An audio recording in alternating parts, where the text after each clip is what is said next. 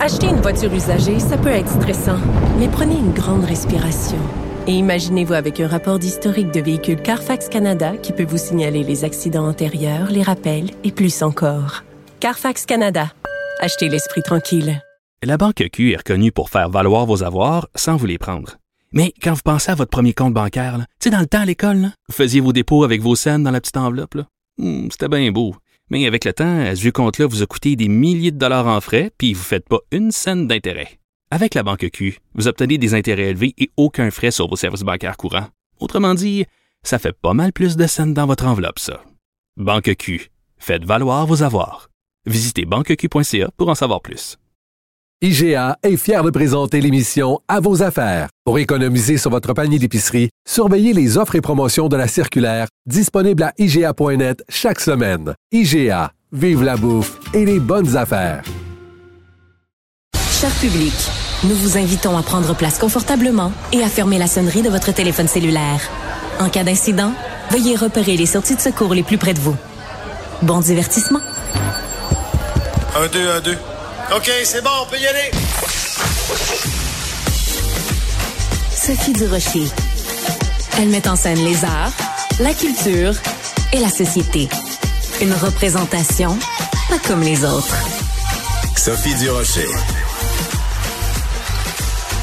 Bonjour tout le monde, j'espère que vous allez bien, enfin aussi bien qu'on peut aller quand on voit à quel point euh, le monde est malade, la planète ne va pas bien. On s'est réveillé ce matin avec cette nouvelle absolument sordide, la mort du dissident russe Alexei Navalny. Je veux vous citer une phrase.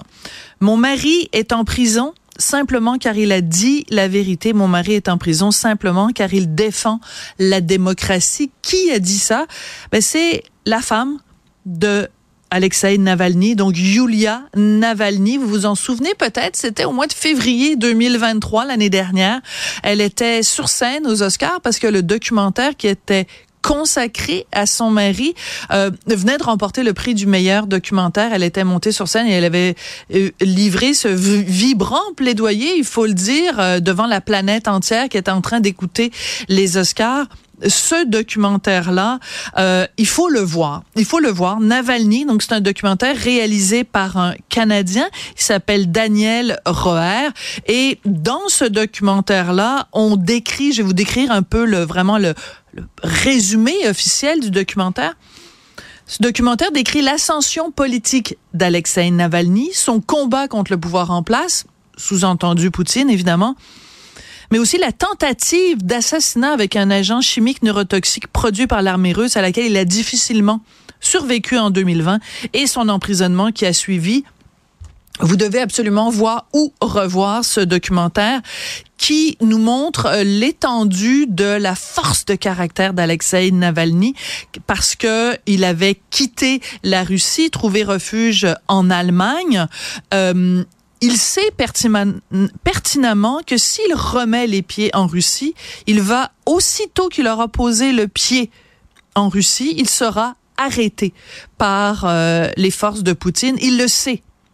Et pourtant, parce que c'est un homme de principe, parce que c'est un homme de conviction, parce qu'il sait qu'il a un combat à mener et qu'il veut le mener coûte que coûte, il reprend l'avion et il retourne en Russie. Évidemment, ce qui devait arriver arriva. Il est aussitôt arrêté et emprisonné et envoyé dans ce qu'on appelle il n'y a pas d'autre mot qu'un goulag, hein, une prison dans des conditions absolument terribles. Et c'est là que, à l'âge de 45 ans, donc, il a été retrouvé mort. Mais vous savez, moi, je suis, je suis pas une chroniqueuse politique, je suis simplement une chroniqueuse culturelle mais on ne peut pas souligner aujourd'hui à quel point les documentaires sont importants. Des documentaires peuvent changer euh, le cours des choses, peuvent nous sensibiliser à des réalités qu'on ne connaît pas ou qu'on ne comprend pas. Ben, on, a, on ne peut pas euh, penser à un meilleur exemple que ce documentaire-là qui, à l'époque, avait vraiment éveillé les consciences de bien des gens. Malheureusement, ça n'aura pas suffi à euh, faire fléchir Poutine dont on devine évidemment qu'il est derrière la mort d'Alexei Navalny. Donc, euh, excusez-moi cette longue introduction pour l'émission, mais je trouvais que c'était important aujourd'hui, non seulement de rendre hommage au courage et à la détermination d'Alexei Navalny, mais aussi à l'importance du genre culturel qu'est le documentaire. C'est de la plus grande importance.